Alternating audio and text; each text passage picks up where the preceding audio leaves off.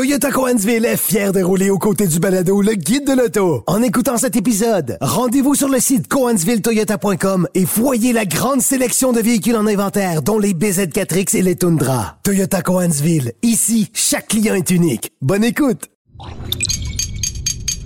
Cube Radio.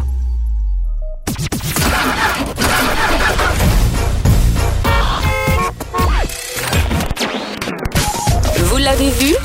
Vous l'avez lu? Maintenant, entendez-le. Avec Antoine Joubert et Germain Goyer. Le guide de l'auto. Cube Radio. Bonjour tout le monde, bienvenue au Guide de l'Auto, édition du 1er octobre 2022. Bonjour Antoine. Les feuilles changent de couleur sérieusement, là. Il va falloir euh, remiser les véhicules. Ce sera pas long, j'ai l'impression. Ouais, euh, malheureusement, on est rendu là. Euh, quelques actualités avant de, de recevoir notre invité qui va être en studio avec nous cette semaine, qui est un futur euh, chroniqueur automobile. Il s'appelle Vincent Harvé. Euh, il a déjà lancé sa plateforme qui s'appelle onrouleaulac.com. Alors, on va, on va l'accueillir pour parler du métier, pour parler de notre background, pour parler de sa vision du futur. Mais en attendant, cette semaine, c'est une C'est semaine... mieux de rouler au lac que de rouler sur le lac. Oui. Hein? Ben, l'hiver, par exemple, ça se peut. Oui, ça, ça, ça se fait. C'est ça, c'est possible. Euh, bon, avant de parler des nouveautés, juste un petit mot pour dire que Jeep abandonne, on a su ça cette semaine, abandonne le, le moteur éco-diesel dans le Wrangler euh, parce que euh, on a une offre mécanique euh, quasi invraisemblable dans le Wrangler actuellement. Le, C'est très, très vaste et euh, la version hybride rechargeable prend un peu le flambeau, si on veut, des gens qui veulent du couple instantané comme ça. Euh, C'était une option dispendieuse, l'éco-diesel, presque 10 000 tout dépendant de la version. Euh, et d'ailleurs, j'avais assisté au lancement de cette version-là du, du, du Wrangler. J'apprécie une mécanique diesel. Elle était, c'était très doux comme mécanique. On. Avait énormément de couple, mais malheureusement, on pouvait pas tirer, on pouvait pas remorquer davantage. L'option était coûteuse et la fiabilité, euh, on peut dire aléatoire, je pense. Donc, euh, bref, on retire euh, l'éco-diesel et. euh, mais on le conserve dans le Gladiator parce Oui. que le Gladiator n'a pas de version 4XE. Et parce- Devrions-nous dire n'a pas encore de version 4X? Ben, n'a pas encore de version 4XE, n'a pas non plus de moteur 392. Ouais. Euh, tu sais, chez Jeep, là, il y a cinq options mécaniques là, dans, le, dans le Wrangler Mhm. actuellement. Alors qu'on en perd une, c'est pas la fin du monde. Et de toute façon, c'était loin d'être la plus euh, la plus populaire. Bon, euh, ça a été la semaine des camions. GM a dévoilé son nouveau, entre guillemets, euh, Silverado HD chez Chevrolet et Ford son Super Duty. Évidemment, plus fort, plus de capacité, plus de puissance, plus de tout ce que tu voudras, mais pas plus de disponibilité. Non, effectivement, la disponibilité demeure un véritable problème, surtout, surtout au Canada. J'ai hâte de voir si avec Chevrolet, euh, ça continuera d'être un, d'être un problème, cette disponibilité. Parce, qu'il que- est fait au Canada. Exactement. Ouais. Donc, est-ce que on va, euh, on, on va s'en garder quelques-uns pour le Canada ou on va euh, tout acheminer aux États-Unis parce que c'est plus payant de les vendre là-bas? J'ai l'impression que c'est la réponse B. Et euh, donc, euh, sans tomber dans tous les détails techniques parce qu'il y en a énormément, euh, grosso modo, prenez toutes les données euh, passées et et c'est- exactement ce que ce que ça donne. Bon, puis évidemment, le, Silverado 2024 reçoit la planche de bord du Silverado 1500, plus moderne. euh, Ça, lui, ça lui fait beaucoup de bien, donc quelques améliorations esthétiques extérieures aussi. Euh, sinon, le V8 à essence de 6,6 litres demeure le même, mais dans le cas du euh, Duramax de 6,6 litres aussi, on a 25 chevaux de plus, so- 65 livres-pieds de plus, donc euh, ça demeure... c'est intéressant comme, comme augmentation, même si on est déjà très, très haut, on peut, on peut remorquer, à- à- attache ta tuque, 22 500 livres. Ouais, à la tonne. Juste ça. Ouais, c'est ça. Juste, juste ça. Alors, euh, bref, euh, vous, vous irez voir euh, tous les détails, les détails techniques sont très nombreux. Vous irez voir les photos aussi. Cette nouvelle gueule lui va, lui va assez bien, je trouve. Donc, Ah, c'est pas ce qu'il y a de plus discret, là. Ça, c'est non, non, non. C'est- ça demeure ostentatoire, là, un gros pick-up comme ça. On se, on se le cachera pas. Et euh, deux jours plus tard, qu'est-ce qui s'est passé? Ford a répliqué. F- F- Mais, mais ce qui est drôle, c'est Oui. que le Chevrolet, c'est un 2024 Oui. et Ford, c'est un 2023. qui a été dévoilé euh, deux jours plus tard, euh, qui a- euh, le guide de l'auto avait participé à une, une, présentation dans le cadre du salon de l'auto de Détroit, mais le véhicule n'était pas sur place. Visiblement, on ne voulait pas hein, mettre beaucoup d'énergie au salon de l'auto de Détroit. Bref. Donc, nouvelle, nouvelle mouture pour le F, le, le, F Super Duty. bon, comme tu le mentionnais, 2023. Donc, et lui ne sera pas assemblé au Canada. Faites-en pas. Donc, ce sera ce sera, ce sera à venir dans les, dans les prochains mois. V8 de 6,8 litres, euh, c'est le, le, moteur de série à essence. Moteur V8 de 7,3 litres, toujours à essence en option. Puis sinon, on a le V8 euh, Power Stroke de 6,7 litres. Toutes des petites mécaniques économiques. Toutes des toutes petites mécaniques. Donc, euh, les, les surtaxes à la cylindrée, on va en payer avec ces camionnettes-là. Je suis pas inquiet.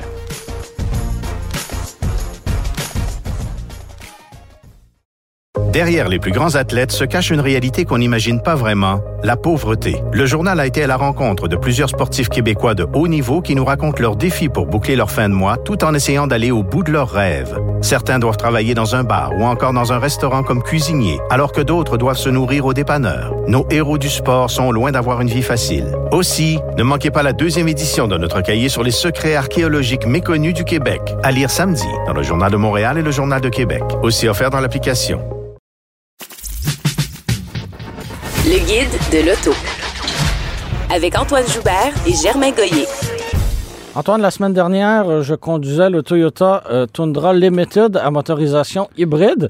Grande nouveauté hein, pour euh, la version, la, nouvelle génération du Tundra. C'était, c'était très attendu. On sait que Toyota avait a pris de l'avance dans le, dans le domaine de l'hybride, mais on s'était fait devancer par Ford avec le F-150 Power Boost. Donc, on va espérer que chez Toyota, ce soit plus fiable. Parce que c'est, c'est la grande lacune du, du, du F-150 Power Boost. bon, on peut pas parler d'hybride sans parler de consommation, j'ai l'impression. Euh, dans le cas du F-150, on est... On, J'oserais dire qu'on a presque fait des miracles. Là, on est à 10,2 litres euh, au 100 km. Oui, mais attention, c'est ce qu'on annonce. C'est ce qu'on annonce, mais j'ai été capable de faire du 10, du 11 sans problème avec le, le, Power Boost. Évidemment, en ne transportant rien, là, c'est avec rien dans, dans dans la caisse. Mais dans le cas du, du, euh, du Tundra, il y a quand même une marge euh, dans la consommation. Là. C'est plus c'est plus élevé. Euh, moi, tu vois, j'ai roulé 1100 km en transportant, bon, pendant quelques quelques centaines de kilomètres, quelques centaines de, de, de, livres, mais rien de plus. Non, non, donc, bref, autant, autant, te dire que j'ai rien transporté. Et j'ai fini avec 13 5 litres au 100. Donc, il y a quand même là une bonne, une bonne différence de, de ce côté-là avec une utilisation similaire. C'est sûr qu'on annonce une cote qui est euh, plus basse à 11,7, mais euh, et, je te jure, j'ai pas été plus... Difficilement réalisable. J'ai pas été euh, j'ai pas été malin là avec, avec le Tundra, pas du tout. Là. Alors, mais cela dit, la mécanique, elle, elle est convaincante, elle est intéressante, les performances sont là parce qu'on a un V6 turbo compressé 3.5 euh, litres plus l'hybride avec une batterie de 1.7 1.9 kWh. Donc c'est tout petit mais pour euh, pour un hybride c'est tout à fait normal.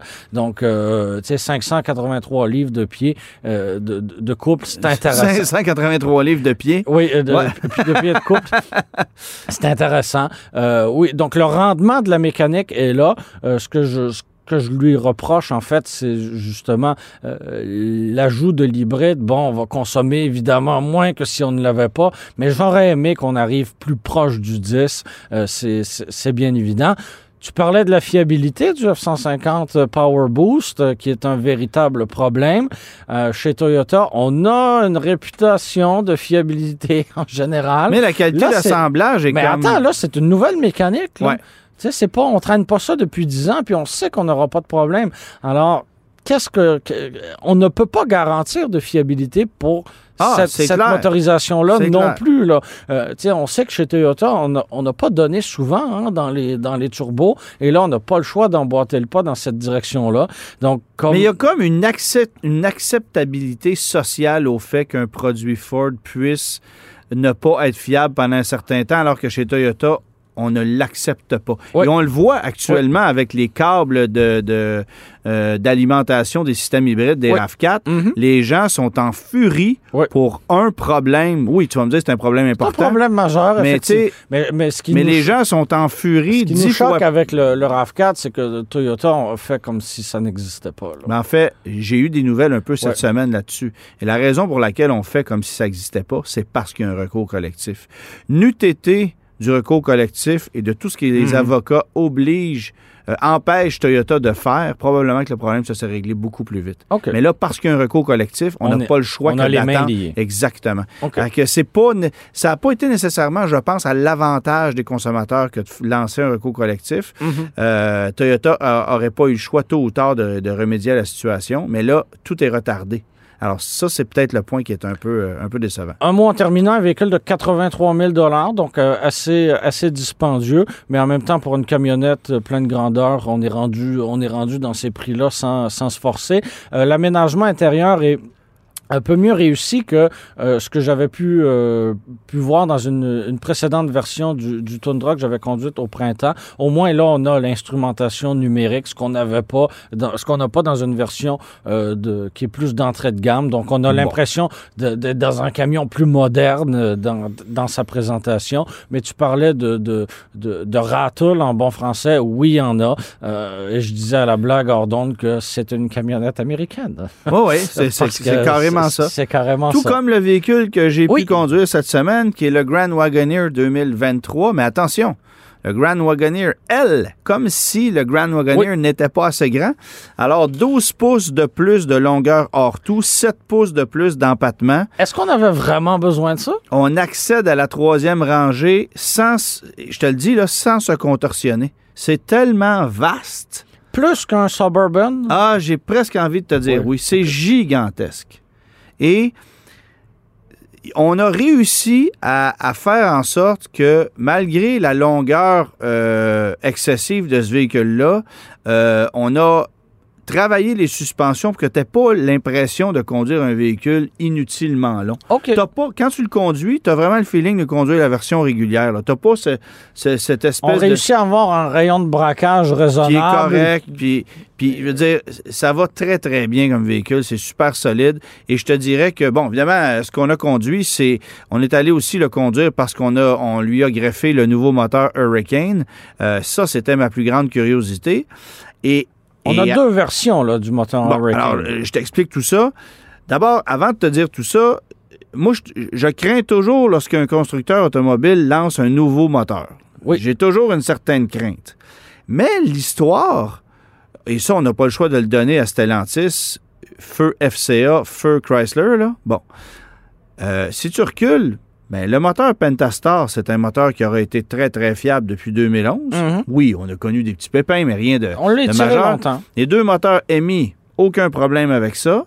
Alors, j'ose croire que même si ce nouveau moteur Hurricane est fardé de technologie, bon, biturbo compression, euh, euh, évidemment, le- les têtes, le bloc, c'est tout aluminium, euh, l'injection directe, il y a énormément de technologie là-dessus par rapport à ce que Chrysler nous propose ailleurs. Euh, J'ose croire que ça sera un moteur fiable. J'espère. Je me croise les doigts. Les gens ne me voient pas présentement, mais je le fais. Mais je, je le confirme, il a bien les doigts croisés. C'est ça. Et, euh, et, et c'est une mécanique qui va, en quelque sorte, venir remplacer euh, les moteurs MI, autant le 5.7 que le 6,4 litres. Mais Alors- qui sont toujours disponibles pour Ben, regarde, alors, 2023. alors, voici comment ça fonctionne. Alors, si tu prends un Grand Wagoneer L, il n'y a pas de possibilité d'avoir de moteur MI. Ça vient de série avec un moteur Hurricane. Le Wagoneer L vient avec le moteur Hurricane 3 litres biturbo de 420 chevaux que tu peux, que tu peux rouler à l'ordinaire. Et si tu prends un Grand Wagoneer, automatiquement, tu es avec, tu es avec le moteur High Output, donc haut rendement, euh, qui là est à 510 chevaux, mais avec de l'essence super. Et si tu, si tu si tu utilises de l'essence ordinaire, on m'a pas donné la puissance exacte, mais on m'a dit, grosso modo, tu vas perdre au moins 25 chevaux. OK. OK? Alors, l'ordinateur va compenser. Évidemment, il y a ce qu'on appelle des knock sensors, puis tout ça qui vont faire en sorte que euh, l'ordinateur va compenser. Mais, euh, mais c'est préférable de rouler ça euh, avec de l'essence super, évidemment. Euh, alors, Le Grand Wagoneer L, c'est le, c'est le moteur 510 chevaux. Le, le Wagoneer L, c'est le moteur de 420 chevaux. Mais si tu t'en vas dans un modèle à empattement régulier, là, c'est plus complexe. Alors, le Wagoneer euh, 2023 de série est livré avec un 5.7 MI. Si tu passes à la version série 2, série 3 ou Obsidian, tu obtiens à ce moment-là le moteur Hurricane de 420 chevaux. Et si tu prends le Grand Wagoneer en empattement régulier, série 1, tu es avec le 6.4 MI. Série 2, série 3, Obsidian, tu es avec le moteur 510 chevaux Hurricane. Mais tu peux obtenir en option sans frais le 6.4 MI sur un Obsidian parce qu'il y a quand même des acheteurs qui veulent conserver un V8. Antoine, est-ce que tu pourrais dire aux gens de Stellantis qu'on a juste une heure pour faire l'émission? Ben, garde, l'année prochaine, d'après moi, ça va être plus simple. J'ai l'impression que les MI Oui. sont là comme transition encore une année parce qu'il en restait en inventaire, peut-être. Euh, on a vu ça souvent dans l'industrie. Et assurément parce que la demande est encore là pour Ben ces oui. mécaniques plus Ben oui. traditionnelles. Mais tu sais, il y a aussi des gens qui vont se dire Hey, moi, là, je veux pas mettre la main sur un nouveau moteur cette année. Je vais le laisser vieillir le temps de voir s'il est fiable, puis je vais prendre le MI à la place. J'ai pas le choix de te dire que c'est une sage décision. On a souvent recommandé ça, d'ailleurs. Mais ce moteur-là est magnifique. Le rendement est intéressant. Alors, le couple initial, il n'y a pas d'assistance électrique. Le couple initial, il est instantané, ça répond au doigt et à l'œil. Et que tu optes pour le moteur régulier ou le moteur haut rendement, le couple initial, bien que sur papier ce soit différent, c'est à peu près le même. Et tu vas voir vraiment la différence de puissance à haute vitesse. Lorsque tu atteins de certains régimes moteurs euh, et, que tu es, euh, et, que tu roules, euh, pas mal plus rapidement, tu es à 80 km/h, tu as besoin d'un kickdown, par exemple, là, OK, il y a une certaine différence. mais, mais sinon, c'est pas flagrant. Et personnellement, tu ne me vendrais pas un Grand Wagoneer. J'achèterais le Wagoneer avec le moteur de 420 chevaux. Ça fait un travail exceptionnel.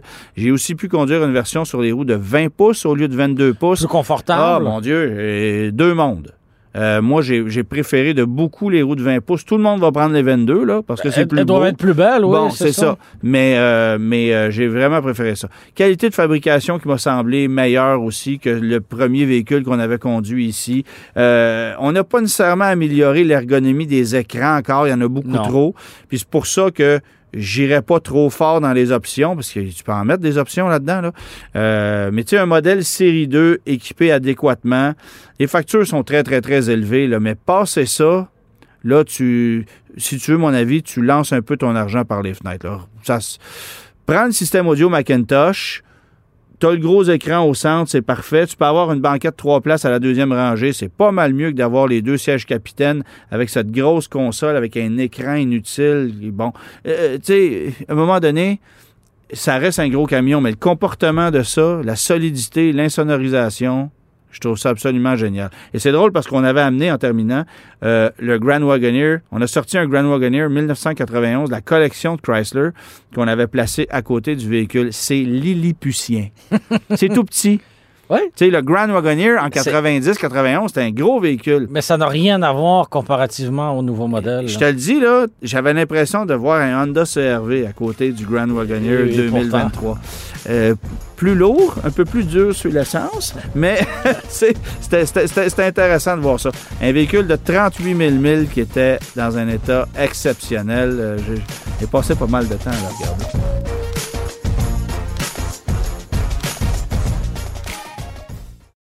Derrière les plus grands athlètes se cache une réalité qu'on n'imagine pas vraiment, la pauvreté. Le journal a été à la rencontre de plusieurs sportifs québécois de haut niveau qui nous racontent leurs défis pour boucler leur fin de mois tout en essayant d'aller au bout de leurs rêves. Certains doivent travailler dans un bar ou encore dans un restaurant comme cuisinier, alors que d'autres doivent se nourrir au dépanneur. Nos héros du sport sont loin d'avoir une vie facile. Aussi, ne manquez pas la deuxième édition de notre cahier sur les secrets archéologiques méconnus du Québec, à lire samedi dans le Journal de Montréal et le Journal de Québec, aussi offert dans l'application. Laissez faire votre clientèle. Entrez directement dans le guide de l'auto. Cube Radio. Depuis, euh, Germain, euh, quoi, un an et demi, deux ans, les invités en studio, en présentiel, se sont fait très, très rares. Il n'y en a pas eu beaucoup, à part Mathieu Roy, qui est tout le temps dans les parages. Hein? On a été chanceux de, l'avoir avec nous. On a été chanceux. Mais là, euh, l'invité qu'on a cette semaine, il est en studio pour une raison bien simple, c'est qu'il est en train de nous juger. Il est en train d'étudier le travail qu'on fait parce que c'est ce qu'il veut faire comme travail plus tard. En fait, il a déjà commencé.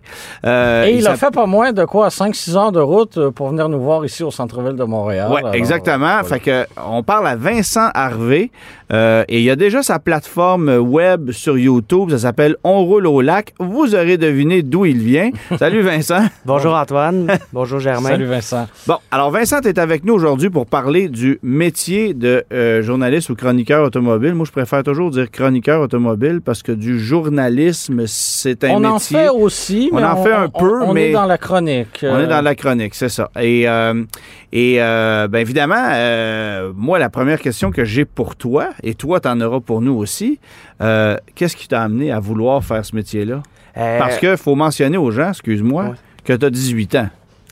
En fait, j'ai toujours eu la passion de l'automobile, autant par mes parents qui ont un garage de mécanique que par juste être toujours dans le monde de l'automobile. Puis, je, tu euh, veux, veux pas, on voit les, les gens qui sont, euh, qui sont dans le métier, on voit qu'ils essaient plein de voitures. Qui, en fait, c'est des tripeux de chars à la base. Ouais. Donc, euh, c'est sûr que à partir de ce moment-là, moi, ça m'a ça m'a vraiment donné le goût.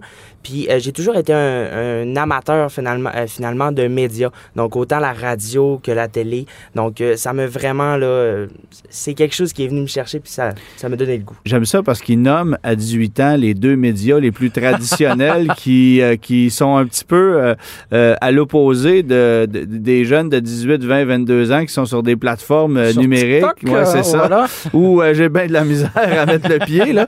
Mais, euh, mais oui, oui, c'est ça. Évidemment que le métier de journaliste automobile ou chroniqueur automobile a changé au fil des années et qu'aujourd'hui, tu ne peux pas te contenter que de faire, euh, par exemple, que de l'écrit dans un journal en papier. Parce que euh, tu Il y a très peu de gens. Qui, qui- Ben, il fut une époque où c'était ça la règle. Et il y a Euh, encore quelques personnes qui, euh, qui adoptent cette, euh, cette manière-là. On peut penser à Éric Lefrançois, à la presse, qui, lui, Ouais. a ses chroniques hebdomadaires dans la presse exclusivement et s'en sort, s'en sort très bien depuis des années de, de, de cette manière-là. Mais, c'est de des- plus en plus rare. Des gars comme Eric, à Ouais. l'échelle canadienne, tu comptes ça sur les doigts d'une main. D'une seule main, oui. Il y, il y en a, y en a pratiquement plus, alors qu'à une certaine époque, c'était c'était complètement, complètement autre chose. Vincent, euh, tu as déjà commencé à faire de la chronique automobile. Explique-moi un peu ce que tu fais, toi. En fait, euh, comment ça fonctionne? Ben, tout simplement, j'ai deux types de, de chroniques que je fais, en fait. Autant écrit euh, sur mon site web ou, di- euh, ou ma page Facebook ou directement en vidéo. Euh, je fonctionne Là, avec C'est les... le moment de nommer ton site web puis ta page YouTube. Ça apparaît au bas de l'écran, C'est ça. Antoine. Donc, c'est onrouleaulac.com, donc euh, ma nouvelle plateforme que j'ai créée. Euh, donc, c'est comme ça que je fonctionne. Moi, j'y vais avec les concessions dans ma région euh, qui me prêtent des véhicules qui sont quand même, veux, veux pas, ils, euh, ils me permettent en fait de pouvoir essayer Ils un sont véhicule. généreux avec toi, surtout, surtout à une époque où il n'y a pas d'auto en inventaire. Ouais, ouais, ouais, ouais, Exactement, c'est assez difficile, mais euh, on, on fait avec ce qu'on a finalement. Euh, c'est clair que j'ai vraiment la chance finalement d'être aidé par les concessions qui me donnent un coup de main autant par euh, ma région finalement de Chicoutimi ou directement là euh, de Québec, c'est BMW qui ont pu me prêter des véhicules. Donc un peu toutes les concessions m'aident finalement à, euh, à, à avancer dans, dans ce métier-là. C'est Et toi, tu as, une, tu as une chaîne YouTube, donc tu vas, euh, tu vas tourner des vidéos avec les véhicules. Tu as une équipe qui est, qui est avec toi. Euh, J'ai vu des fois que tu as un collègue euh, qui, qui t'accompagne. Comment ça fonctionne de ce côté-là? Exactement. Dans le fond, moi, j'ai une équipe de production. Donc, on est, ben, en fait, j'ai mon monteur vidéaste là, qui est avec moi, qui, qui est toujours là lors de la journée puis qui s'occupe de tout ce qui est montage vidéo. Ensuite, il y a moi qui m'occupe de tout ce qui est préparation avant l'émission. Donc, les, le- les recherches, euh, le véhicule, c'est moi qui va le trouver.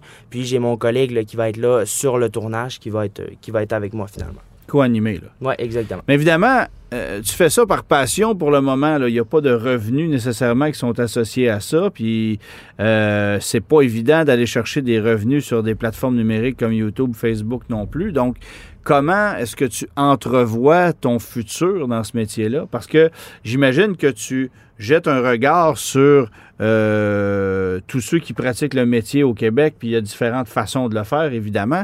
Euh, mais tirer son épingle du jeu aujourd'hui, euh, c'est difficile, là. Exactement, c'était assez difficile, mais lorsqu'on va chercher les bons points puis qu'on va essayer d'aller chercher les meilleurs, en fait, qui sont actuellement euh, en place, là, par exemple Antoine ou, euh, ou du côté, mettons, de RPM ou quoi que ce soit, ben, on va aller chercher les éléments clés et euh, à quel endroit les gens finalement ont pris étudier ou quoi que ce soit. Fait qu'on va vra- je vais vraiment essayer d'aller chercher le plus d'éléments possible pour me, me permettre finalement de rentrer dans ce monde-là. Puis, est-ce que tu est-ce que tu t'es déjà posé la question, mais qu'est-ce que ça prend comme, comme, comme étude, comme euh, background Parce pour que c'est pas ça? nécessairement un chemin en ligne droite, là, Ben, y a- loin de là. là. Je, je peux te dire, parce que évidemment, on se connaît tous dans le domaine, Oui. il y a personne qui a pris le même chemin. À peu près. Il n'y a ouais. personne qui a À pris le même près. chemin. Et, et ceux qui ont étudié en journalisme traditionnel dans le but de faire ce métier-là se rendent compte que tout ce qu'ils ont appris à l'école, mettez ça de côté parce que le métier, c'est complètement autre chose. Ouais. Fait que, euh, que c'est sûr que d'essayer de te baser sur des, de, de prendre des études là-dedans, euh, c'est assez difficile. Exactement, parce que comme tu l'as dit, il n'y a personne qui, qui a la même étude. Il y en a que c'est en, en écriture, il y en a que c'est en langue, il y en a comme toi, c'est en business automobile, si je me Ouais, trompe pas. exactement. Il y en a qui en ont pas d'études aussi. ouais. ouais, des fois, ça paraît ça. Mais bon, ça, c'est un autre sujet. mais, euh, mais, euh, mais non, non, non, c'est sûr qu'il y a des gens. Écoute, Benoît Charette, c'est un gars qui a étudié en, en éducation physique. oui, qui était, qui était en- enseignant. tout Il a été simplement. enseignant. Oui. euh, Daniel Ruffiange aussi a ce, ce- ce parcours-là avec le volet histoire. Il, est, Ouais. il, il a été, euh, il a été enseignant et c'est, je ne sais pas si on peut utiliser le terme, recyclé en journaliste euh, automobile pour la deuxième portion de sa carrière. Donc, il n'y a pas de, de, de chemin euh, linéaire comme je pourrais dire, si, si si tu veux devenir électricien, ben, tu vas suivre ton cours en électricité, puis après, tu deviens électricien, puis ça s'arrête là. Tu sais, Jacques Duval, du plus loin qu'on puisse euh, reculer, Oui. Jacques Duval, c'est un disque jockey, c'est un animateur de radio, c'est un grand connaisseur de musique française. Oui. Aussi amateur de voitures et de courses automobiles, qui l'a amené à faire une émission, mais à la base, euh, il, il se dirigeait pas là-dedans. Euh, Denis Duquet, c'est un gars qui a, qui a couvert le sport euh, olympique, qui a fait du ski. Euh, alors, tu sais, c'est- les gens proviennent de partout dans ce milieu-là. C'est très fascinant de voir ça. Et peu de gens ont commencé en automobile, aussi drôle que ça puisse paraître. C'est vrai. Tu sais, moi, je veux dire, je suis un des seuls qui- ma, ma famille ne vient absolument pas du monde automobile, mais quand tu dis absolument pas, c'est absolument pas. Tu as tout défriché par toi-même. Là. c'est ça. Mais, mais, mais j'ai développé cette passion-là très, très, très jeune. Puis je bouffais les livres puis les magazines, parce qu'à l'époque, c'est tout ce qu'il y avait, là, évidemment. Euh, mais euh, mais j'ai commencé comme ça, avec cette passion-là. Puis j'ai décidé d'aller étudier en business marketing automobile. Euh, où ça allait me mener tout ça, techniquement, pour travailler pour un constructeur automobile ou pour un concessionnaire ou un regroupement de concessionnaires. Je m'en allais là. C'était ça la voie. Et puis, ben, est arrivé ce qui est arrivé. Et finalement, ben, même si, même si j'avais fait quelques chroniques dans le journal étudiant au secondaire, qu'il y a juste moi qui lisais, euh, ben, parce que, tu sais, une chronique automobile dans un journal étudiant au secondaire, euh, quand. Oui, c'est approximatif. Tu sais, à cette mais- époque-là, euh, à cette époque-là, il y avait beaucoup moins d'étudiants qui avaient des voitures en secondaire 5 qu'aujourd'hui. Tu sais, les stationnements étaient un peu plus vides à l'école. Clairement. Mais en même temps, si on veut écrire, il faut commencer par écrire, justement. Peu importe où tu écris, même s'il y a personne qui te lit, tu dois commencer à écrire si un jour tu veux écrire. Ah, c'est clair que, tu sais, il y en a beaucoup. On se fait souvent poser la question, puis c'est un peu pour ça que je trouvais ça intéressant de te recevoir aujourd'hui. On se fait poser la question par un, un- un paquet de gens qui, qui voudraient faire ce métier-là. Hey, c'est cool, t'es allé essayer telle auto en Europe. Wow, euh, moi aussi, je veux faire ça comme métier. Mais c'est pas juste ça. C'est pas parce que euh, tu tripes sur des. C'est pas parce que tu tripes sur une Mustang Shelby, puis parce que euh, euh, tu vas au drag le vendredi soir, puis parce que tu vois des belles photos qu'on partage des fois sur réseaux sociaux, que le métier, ça se résume qu'à ça. Il y a, il y quelques heures passées dans, dans le bureau aussi. Ouais, un peu. Puis euh, il y a beaucoup d'instabilité au niveau des heures. Puis Ouais. euh, il faut que tu sois multitâche. Ouais. Aujourd'hui, plus que jamais. Euh, puis non, c'est pas que des, des- des voitures sport d'exception qu'on conduit, là, et de moins en moins, je te dirais. Aussi drôle que ça puisse paraître, aujourd'hui, moi, j'ai, j'ai peut-être, je veux pas dire un peu moins de fun, mais il y a beaucoup moins de diversité en automobile aujourd'hui. C'est énormément de VUS puis de, de véhicules qui sont qui se Puis ressemblent je trouve que le luxe est ben trop facilement accessible. Par la location. Écoute, moi, là, au, autres. dé- Ouais. au début des années 2000, quand j'ai commencé, conduire une BMW, c'était quelque chose. Mm. Aujourd'hui, euh, regarde, tu as 18 ans, puis tu as eu accès à des voitures BMW, puis tu commences dans le métier. Combien d'années ça a pris avant que je mette la main là-dessus? Les premières voitures que je conduisais, là, c'était des Suzuki, des Hyundai, des Daewoo, parce que personne d'autre voulait les conduire.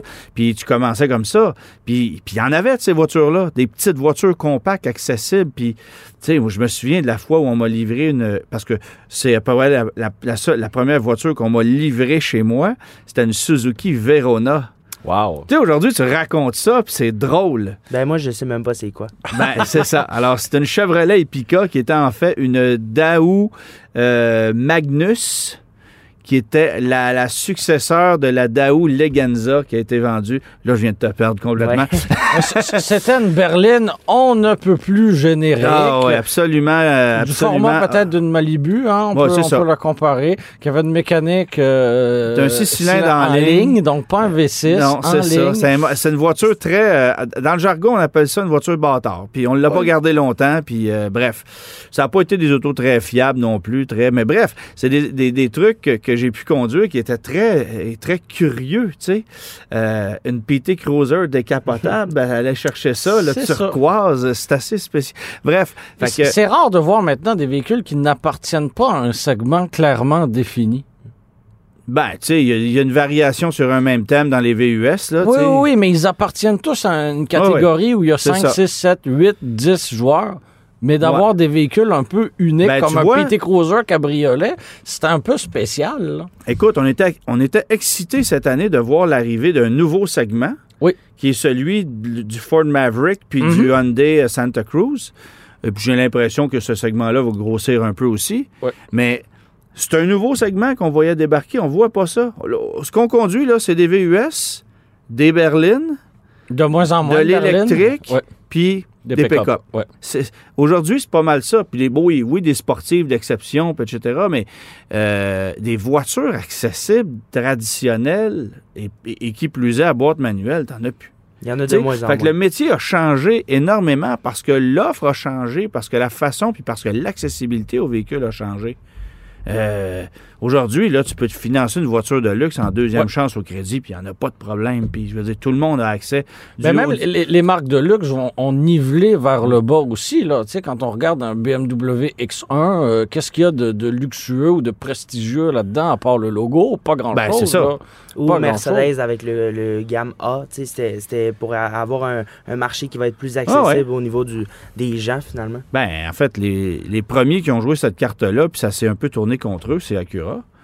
Euh, une EL, là, euh, je- on Ouais. s'entend, là. Ouais. euh, bonjour le prestige. On n'est pas loin d'une Civic. Marque hein? bien qu'une Cadillac Cimarron dans les années 80, euh, on n'était pas fallait avoir de l'imagination pour penser qu'on était dans un véhicule de luxe, mais ça, c'est une autre histoire.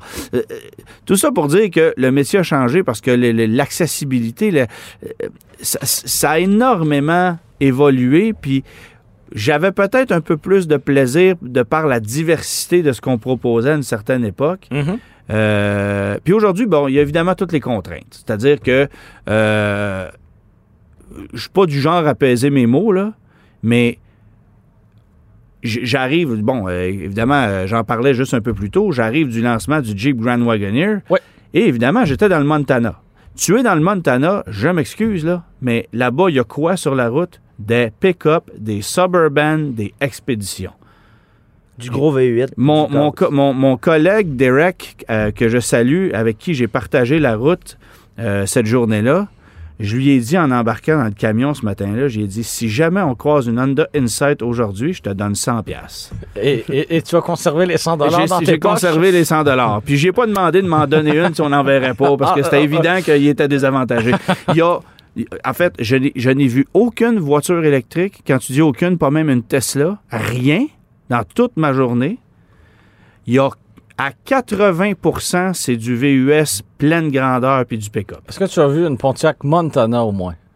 Le pire, c'est qu'à un certain Oui. moment donné, on y a, on y a pensé. D'accord. Et euh, quand on a commencé à parler de Hey, il faudrait bien croiser une Montana, ben, c'est un Aztec qu'on a croisé. Ah, tu vois, non, non, mais sans blague, c'est autre, autre environnement, autre mœurs. Puis ce que je me suis dit là-bas, c'est si on était au Québec, le discours qu'on m'a servi ce matin-là pour nous vendre le Grand Wagoneer tiendrait pas la route. Ben non. Ben non. Parce que euh, écoute, le C'est un, marché qui n'a rien à voir. ça- ça- ça- c'est ça. Puis on était deux journalistes du Canada seulement. Mhm. On- Il y avait une euh, quarantaine de journalistes américains Ah, et six journalistes du Mexique. C'est clair que euh, le marché n'est pas au Ben Canada. non, là. on le sait. Puis ouais, ils vont en vendre en Alberta, puis etc. Oui, mais oui. mais tu sais, puis ces véhicules-là, ils vont trouver preneur ici au Québec aussi un peu. Mais c'est c'est c'est drôle, mais pour un gars comme moi aujourd'hui au Québec qui parle du marché de l'automobile actuel, c'est presque mal vu d'aller faire une chronique sur un Jeep Grand Wagoneer de 500 chevaux qui coûte 135 000 pièces. Effectivement. On est presque dans le tabou, là. On est, on, est, on est carrément dans le Mm. tabou. On n'est pas presque parce que je te garantis que le jour où mon article va sortir, c'est-à-dire dans quelques jours, il va y avoir des gens pour critiquer le fait que j'ai parlé d'un véhicule polluant. Ben, C'est exactement. sûr. Puis on le voit aussi dans, dans les chroniques du guide de l'auto. Souvent dans les commentaires, ça revient pourquoi vous faites pas plus d'électrique? Mais le marché, il y en a encore de la demande pour les, les véhicules essence, veut, veut pas. Fait que Oui, mais il y a ceux, il faut il y a ceux qui ne jurent que par l'électrique. Il y a ceux qui comprennent quel est le marché. Il y a des gens qui sont anti-électriques aussi. Euh, puis ce que j'aime pas dans ce milieu-là, c'est qu'il y a une ligne qui se divise. Il y a vraiment une ligne, là, tu sais. C'est c'est vraiment, euh, tu sais, comme, co- comme au début des années 80, tu avais les séparatistes, puis tu avais les nationalistes. C'est presque ça qui est en train de se dessiner aujourd'hui. Tu as les gens qui sont pour la voiture électrique, puis les gens qui sont contre, et il y a une bataille entre les deux. Et on peut très bien être pour le, le véhicule électrique sans vouloir en acheter un pour soi-même. là. Puis on Puis est on pas- peut être pour le véhicule électrique en, con- en conduisant un véhicule à essence, puis on peut comprendre, tu sais, je veux dire, on, peut comprendre Et que les deux peuvent tout le monde sur les réseaux Voilà, sociaux aussi. Il y, a y y cet aspect-là qui, qui- qui est venu s'ajouter récemment. Bon, je te dirais que depuis, euh, depuis la crise de l'automobile, tu as vu tranquillement les mœurs changer un peu. Là. 2008-2009, là, après la faillite de, de- de Chrysler puis de GM, ça a changé un petit peu, mais là, c'est, pire que pire. C'est vraiment, vraiment, assez, vraiment fascinant. Euh, on va revenir à toi parce que, évidemment, là, tu es à une étape où tu... euh, je me questionne. tu, tu- tu lances des flèches à gauche, à droite, puis OK, euh, quelle direction je vais prendre? Là, tu sais? tu penses à quoi comme, comme futur dans le métier quand tu regardes tout ce qui se passe en ce moment? D'abord, qu'est-ce qui t'attire? Qu'est-ce qui te tente le plus? Puis vers quoi tu as envie de te diriger? Euh, Qu'est-ce qui m'attire le plus? Ben clairement que c'est. euh, c'est- c'est- je vous vois, veux, veux pas travailler. Fait que c'est sûr que votre métier. Là tu, là, tu vois le studio dans lequel on enregistre, puis tu fais, ah, finalement, peut-être pas. Ce, ce demi-garde-robe. Ouais, c'est ça. Mais clairement que ce métier-là m'intéresse. Donc, c'est sûr que j'essaie de plus en plus de, de faire en, en tout ce qui est en mon pouvoir pour être capable de me rapprocher. Tu sais, comme là, c'est un- déjà un bon avancé. J'étais avec vous euh, en studio, donc c'est quelque chose qui, qui me tient à cœur aussi. C'est tangible, c'est concret. Tu vois les micros, tu vois la console. euh, tu sais, c'est- c'est- J'étais avec vous autres aussi. Ah, ça, écoute. Ça nous fait bien je me plaisir. pince chaque jour, moi. Non, non, non. ah non, je comprends. Je comprends parce que euh, j'ai cheminé de la même façon. Moi, j'étais Jacques Duval à l'époque, puis il demeurait pas loin de chez moi, puis j'allais cogner chez lui. Je l'ai raconté à quelques reprises, cette histoire-là. Mais fait que je comprends un peu le, le- je comprends un peu le, le phénomène, sauf qu'aujourd'hui, ça a tellement changé. Tu sais, c'est ça l'affaire, c'est que moi, à une certaine époque, je rêvais. Je te dirais même que le jour où j'ai commencé à faire de la télé avec Pierre Michaud, je détestais ça. Je n'aimais pas ça, vraiment pas. Moi, j'étais à l'aise dans l'écriture. Parce que c'était Puis- nouveau, puis tu en avais jamais Parce que c'est pas ce que je cherchais, Mhm. pas du tout. Mais le métier a tellement changé. La, la radio, c'est un médium que j'aime beaucoup, mais le métier a tellement changé qu'aujourd'hui, il faut, faut, faut que tu te démarques en étant multitask. Puis la, la télévision a l'avantage de donner une, une certaine notoriété aussi. Ah oui, mais attends, là, les réseaux sociaux aussi. Oui, oui, Euh, Tu sais, euh, les, les chroniqueurs automobiles les plus connus en Amérique du Nord, c'est des gens qui sont pas à la télé. Non. Doug DeMuro n'est pas à la Il télé. n'est pas à la télé. T'sais- Il a une chaîne YouTube avec euh, je sais pas combien de millions de personnes qui le, qui le suivent assidûment. Ben, c'est ça. Tu sais, nos amis de chez Throttle House, par exemple, sont connus euh, aux États-Unis presque plus qu'au Canada. C'est Oui. des gens qui ont, qui ont un- euh, ils, ils publient une vidéo, puis c'est 6, 800 000, 1 million, Mm. 1,5. euh, c'est incroyable, là, le, le- le- le- Le barème de jeunes. Exactement, merci de me. Je m'en allais dire le reach. mais euh, c'est incroyable la quantité de personnes sont capables de rejoindre avec une plateforme comme ça, ce qui est impensable C'est avec. C'est pas le seul duo au Canada. Il y a les Straight Pipes aussi. Oui, qui- exactement. mais qui, qui- vont chercher de la clientèle américaine. Oui. Alors que Pour un Québécois francophone, c'est impensable. On est limité en quelque Ben, en sorte fait, non géographiquement. seulement on est limité, mais avec une plateforme comme YouTube, ce qui est particulier, c'est qu'on dirait que le Québec n'est pas encore rendu là. Mm. On est moins habitué à aller utiliser YouTube que la moyenne des Nord-Américains? Ben, veux-tu qu'on se parle des balados aussi? La culture du podcast, Ben il y a trois ou quatre ans, dans le Canada anglais, était bien plus forte qu'elle ne l'était Ouais. au Québec. Et là, tranquillement, bon, Cube, Cube Radio a lan- lancé sa plateforme, Radio-Canada a suivi euh, Audio. a- a- après avec audio. Ouais. Euh, mais tranquillement, c'est une locomotive qui se met en marche, mais on est en retard par rapport au reste de l'Amérique. Ben oui, puis regarde, si tu regardes ma plateforme YouTube, je te dirais qu'en moyenne, 35% de ceux qui vont euh, regarder des clips sur ma plateforme, c'est des gens qui viennent d'Europe. Donc, est-ce que tu aurais intérêt à avoir un petit accent pointu? Euh, non. Mais ce qui, est, ce qui est paradoxal, par contre, Oui. c'est que les gens qui sont d'Europe, ou particulièrement les Français, eux, ce qu'ils veulent voir, c'est des essais de Jeep Grand Wagoneer, de Cadillac Escalade, de Yukon Denali, de Parce que c'est ça. exotique pour eux. Parce que c'est exotique pour eux. Alors qu'ici au Québec, ce qui marche, c'est des essais d'Ioniq 5 puis de Tesla de Model Prius 3. Prime. puis, euh, Exactement. ouais, ouais. Fait que c'est drôle de. Le contraste. le contraste est gigantesque et ironiquement, en France, il se vend beaucoup plus en proportion de véhicules électriques et hybrides rechargeables que chez nous parce que, bon, et, partout en Europe, parce que, évidemment, ils ont des, des, conditions puis des incitatifs, en fait, des règles qui sont beaucoup plus sévères que chez nous. Euh, donc, c'est- très drôle de voir tout ça aller. Mais c'est sûr qu'aujourd'hui, il faut, il faut que tu sois euh, multidiscipliné dans, dans ta façon de faire le métier. Puis c'est un peu ce qui, moi, m'a permis de me démarquer. Je fais mes photos, euh, je vais écrire mes textes, on fait de la radio, Germain et moi, on fait de la télé. Euh, bon, évidemment, il y a le web qui prend beaucoup de place, les réseaux sociaux. Euh, puis, tu sais, je veux dire, j'essaie de m'adapter à ce qui se fait. Euh, Instagram, les règles changent à chaque semaine. Puis là, j'essaie, je, des fois, je regarde des, euh, des stories Instagram, puis je fais, wow, il y a du travail là-dedans. Sais, moi, là, une fois que j'ai mis un tag ou deux, puis que j'ai, j'ai- de la misère à aller faire des dessins, puis faire jazzer ça, puis euh, il y a un apprentissage constant à faire là-dedans, mais c'est certain que s'il y a une direction qui est prise, euh, Ça fonctionne pas. ça peut pas fonctionner. On a le livre aussi. Le livre, c'est un média hyper traditionnel, Qui fonctionne encore très Fonctionne bien dans cette formule-là. Mais, qui est une euh, carte d'affaires, en fait. oui. C'est carrément une carte d'affaires. Le, le- le guide de l'auto papier est une carte d'affaires pour Québécois comme pour nous, journalistes. Alors, c'est... Mais, mais, reportons-nous, je sais pas moi, euh, au, milieu des années 80 où il y a, euh, euh, c'était la- l'almanach de l'automobile, le guide de l'auto, euh, des chroniques automobiles dans les grands quotidiens, ça. s'arrêtait là. Si tu voulais devenir journaliste automobile à ce moment-là, c'était euh, c'était complexe. Maintenant, qu'est-ce qui t'empêche de créer ton propre site web, de créer ton propre média et de développer ça par toi-même? Tu, tu- tu- tu vas bûcher, c'est sûr. Tu vas bûcher parce que, parce que évidemment, il y a plus d'offres. Donc, Oui. il faut que tu te démarques. Il faut que tu ailles chercher une crédibilité.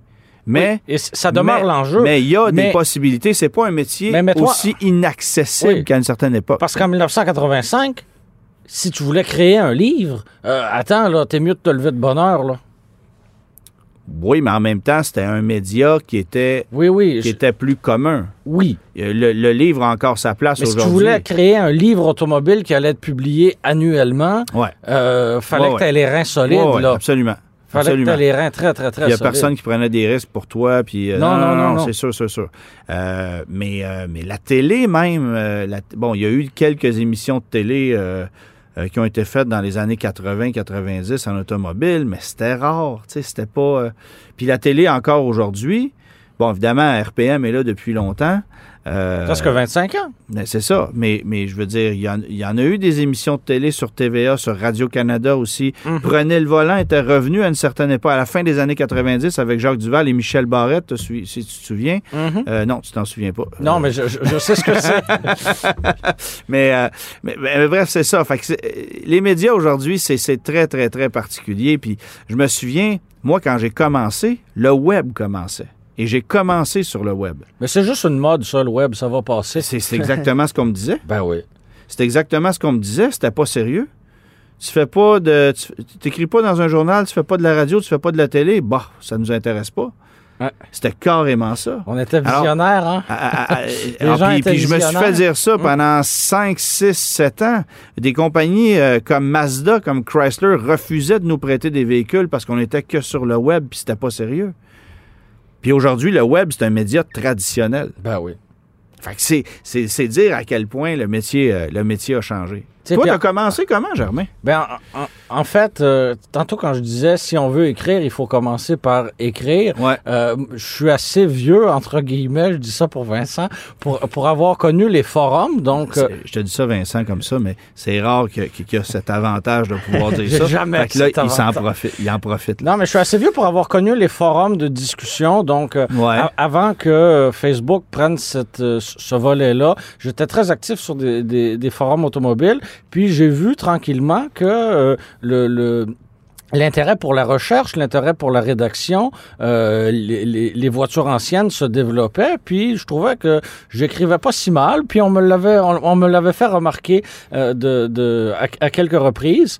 Et euh, notre notre ami Benoît Lavigne euh, s'occupait d'une revue automobile euh, pour un club automobile, euh, imprimé en noir et blanc quatre fois par année. Euh, c'est tout juste si c'était pas broché en haut à gauche là. Euh, tu sais, c'était imprimé, je sais pas, à 200 ou 300 copies. Euh, et euh, et m'avait offert euh, une page dans chaque parution. Puis euh, évidemment, c'était tout sauf rémunéré. Et j'avais droit, j'avais- droit à une copie. Ah, c'était Quand même? c'était déjà pas si mal. Que mais- tu as conservé? Que j'ai conservé euh, très précieusement. Mais en fait, à ce moment-là, j'avais, euh, j'étais jeune adolescent, là, j'avais 15 ans, peut-être 16, euh, pas, pas plus que ça. Et, et, et, et en fait, ces parutions-là, ces rev- on peut appeler ça des revues, là, m'ont servi finalement de, de portfolio à présenter à des gens du, du milieu ensuite. Et euh, il s'est présenté une opportunité avec Autoblog, euh, Autoblog Québec, euh, parce que le, le géant américain AOL euh, voulait avoir du contenu automobile partout dans le monde. Mhm. Et on avait, on avait Autoblog canadien-anglais, on avait Autoblog au Québec. Donc, du lancement jusqu'à la fermeture, j'y ai travaillé comme, euh, comme pigiste. Euh, J'étais en secondaire 5 quand j'ai commencé. Donc, euh, mes amis travaillaient dans des camps de jour, travaillaient à l'épicerie. Puis moi, j'étais euh, pigiste à la maison à faire des galeries photos, des petits textes, des traductions, ce genre de choses. Et de, de ça a duré presque deux ans, puis euh, forcément, tu rencontres des gens et, euh, et de, de, de fil en aiguille, ça a évolué ensuite, tout simplement. C'est ça. Fait que chacun, a- chacun a trouvé sa voie. Euh, on parle. euh, parfois- J'avais continué l'école euh, à travers ça. J'ai continué le cégep en étant, euh, en étant pigiste, en étant beaucoup plus motivé pour être journaliste que euh, Ouais. pour, être, euh, pour être étudiant. Je, je vous le cacherai pas. Puis euh, après ça... Le cours de philo euh, moyen. pas- les, les cours, Les cours de philo, ouais. Parce qu'il y en a qui, ont, qui sont revenus plus qu'une fois. Ouais, moi, j'ai pas eu ce courage-là. et, euh, et après ça, j'ai tenté l'université en, en administration. À l'école des sciences de la gestion, j'ai suivi euh, j'ai suivi quelques cours là pendant euh, pendant un an et demi, puis euh, j'ai euh, j'ai pris la décision de, de de consacrer tout mon temps hein, au journalisme automobile. C'était un un sacrifice parce que tu ressors de là sans fameux papier entre les mains, puis tu te dis qu'est-ce qui arrivera ensuite, mais euh, en même temps c'était une opportunité intéressante de Ben ouais. devenir journaliste automobile à temps plein à quoi 20 ans, 21 ans. Donc euh, j'ai pris cette opportunité là et euh, je suis j'y suis toujours. Ah, c'est ça. Fait que, tu sais, puis je regarde un gars comme Nicolas Tardif. Oui. Euh, moi, je me souviens de la première fois qu'il s'est présenté à moi, il avait 13 ans dans Oui. un salon de l'auto et il m'a remis un texte imprimé qu'il avait écrit Voilà. concernant la Pontiac Sunfire de sa mère. Et je l'ai encore, ce texte-là, Ben à la maison, mais j'avais trouvé ça super sympathique. Puis euh, il aimait pas la Sunfire de sa mère. Non. Euh, mais mais aujourd'hui, Nicolas ben, travaille avec nous euh, dans, dans le guide de l'auto. Il s'est occupé des fiches techniques. Il fait Oui. des matchs comparatifs avec nous. Puis éventuellement, tu sais, il, il- il va gravir les échelons, là, si on peut s'exprimer ainsi. Mais évidemment, le métier est difficile parce qu'il y a. il- il y a un scindage des médias qui se fait. Il y a, on a vu plusieurs de nos collègues euh, disparaître euh, ou euh, devoir se réinventer parce que le média n'était pas là, qu'ils ne trouvaient pas d'espace non plus. Fait que c'est un métier quand même risqué aussi. Du côté canadien-anglais, les deux dernières années, les trois dernières années, en fait, Ah, ont été ouais. très difficiles. Je pense qu'au Québec, somme toute, on s'en est bien sorti parce que je- je- je- le, le coup de masse de la COVID a été moins difficile, je pense, du côté, euh, du côté québécois pour les journalistes automobiles. là. Ben, le Québec n'a pas de compétition. Alors que le Canada anglais compétitionne avec les États-Unis. Oui. Et évidemment, ben bon, il y a des grands quotidiens qui ont fermé euh, à Toronto. Il y a des il y a des cahiers automobiles dans les grands journaux qui ont été carrément éliminés euh, du côté du Canada anglais. On peut penser Euh, à Motoring qui n'aura pas de relève jusqu'à preuve jusqu'à Ben preuve là, du- semble-t-il Ouais. euh, semble-t-il que Brad revient pour une autre ah, saison ok, de Motoring. mais- Ça fait 30 quelques années que ça existe. Oui, oui, oui, Bon. mais en même temps, quel avenir attend cette, cette émission automobile-là? Le- le- notre, no- notre doyen du côté canadien-anglais, Jim Kenzie, a pris sa Sa retraite. retraite, ouais. Est-ce qu'il a pris sa retraite ou le, le, le, le temps l'a poussé aussi? Bref, il y a, il y a- il y a eu quelques départs là, Ah du, absolument. du côté anglais. là. Absolument. Alors, euh, c'est, ça va être bien intéressant de voir comment va évoluer le métier. Euh, je ne sais pas ce que l'avenir nous réserve. Si, il y a dix ans, tu m'avais dit qu'aujourd'hui, je ferais... euh, je couvrirais aussi large dans le spectre du- de, de- de ce qu'on a à faire dans une semaine. Euh, J'aurais été étourdi. Bon, d'ailleurs, je le suis un peu, mais, mais parce que ça, ça fait beaucoup de diversité. Mais tu sais, si tu m'avais dit qu'on ferait un, euh, une émission live sur Facebook en direct dans une voiture à station wagon des années 70, il y a une dizaine d'années, je t'aurais dit euh, non. D'accord. Euh, Mais qu'on ferait pas. aussi de la radio, une chronique imprimée dans le Journal de. Montréal, le livre de la télévision plus traditionnelle, du web en masse au travers de tout ça. Ça fait des semaines bien chargées. Là. Chose certaine, ça prend quand même quelques éléments pour faire ce Oui. métier-là. C'est pas parce que tu es un passionné de certaines automobiles que euh, tu, peux, tu, peux, tu peux le faire. Il faut que tu sois passionné de véhicules à la base. Tu aies un- un background avant d'arriver. C'est un point excellent que, que, que tu amènes parce que je- on peut faire le parallèle avec le hockey. Beaucoup de gens aiment le hockey, beaucoup de gens sont passionnés de hockey, Ouais. mais c'est pas juste avec ça que tu vas remplacer Pierre là. Non. Non, non, C'est- non, c'est sûr. Et, et- et la réalité est la même dans l'automobile. C'est pas parce que tout ton, tes, tes passe-temps passent par l'automobile que tu peux devenir chroniqueur automobile forcément. Puis, je veux dire, il y a différentes façons de faire le métier aussi. Moi, Oui. je m'intéresse beaucoup à l'industrie. Je m'intéresse moins au sport automobile. Oui. Chacun, chacun ses éléments. C'est correct. Mais, euh, tu sais, je suis pas un connaisseur de Formule 1, par exemple. là. Pas du tout. là. Mais notre collègue Philippe Brasseur en fait sa spécialité avec son, son, son magazine imprimé d'ailleurs. Ben oui, puis je veux dire, Bertrand Godin, Ouais. euh, Bertrand Godin, bon, évidemment, c'est un pilote, là, mais Bertrand, on le contacte souvent pour des trucs comme ça. Philippe Lagu va parler de sport automobile. Euh, Il y en a plusieurs comme ça, mais euh, en ce qui me concerne, ben, l'industrie me parle beaucoup, le marketing, la mise, bon, évidemment, la mise en marché, la planification de produits, les décisions qui sont prises à l'intérieur des constructeurs, la gestion des concessionnaires, c'est quelque chose que je suis de près, qui m'a toujours fasciné. Euh, fait qu'au-delà de, de, de la voiture, au-delà de la tôle qu'on met dans le chemin, euh, il y a tout un monde aussi qu'il faut que, que, que, que tu puisses apprécier. Il y en a que c'est moins ça, il y en a que ça va être d'autres choses, puis c'est correct. Il y en a qui vont se consacrer, on le voit là, il y en a qui se consacrent qu'à la voiture électrique. Euh, ça devient une niche ça, de- suffisamment... ça devient une euh, niche, puis je pense que les salons automobiles l'ont bien compris d'ailleurs aussi. mhm. Euh, tu sais, on le voit, mais euh, mais ça peut pas être juste ah moi là euh, je tripe sur les Mustangs, fait que je vais être chroniqueur automobile. Ça, ça marche pas. Alors, premièrement, il faut que tu sois passionné d'automobile dans un spectre très large. Deuxièmement, il faut que tu te débrouilles en français, c'est un minimum. Que tu sois bon communicateur. Puis ça, ben, je veux dire, tu l'as ou tu l'as pas. C'est, c'est- ça peut s'apprendre, mais euh, la passion d'automobile, ça s'apprend pas, ça se vit.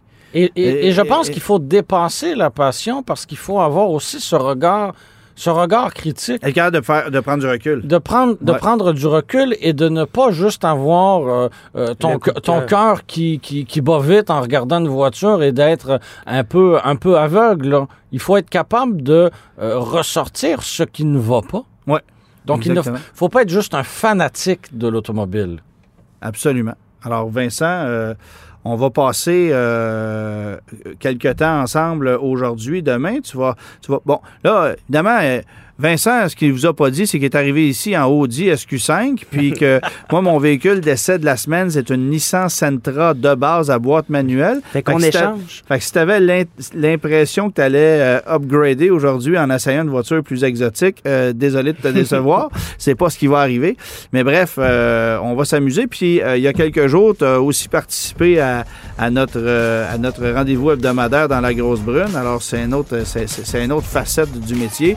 Euh, bienvenue dans ce mer- merveilleux monde de façon officielle. Et puis on invite les gens à les suivre onrouleaulac.com. Exactement, ou sur mon Facebook. Puis juste avant de, de conclure, j'aimerais remercier énormément Antoine puis euh, Germain de m'avoir euh, invité ici. là. Pour vrai, c'est dans le summum. C'est- merveilleux. T'as-tu mis de l'argent dans le parcomètre? Parce que je te dis, ici, euh, ils font pas de cadeaux. Je suis dans le terrain. Merci, Merci, Vincent. Vincent. Merci beaucoup. Cube Radio.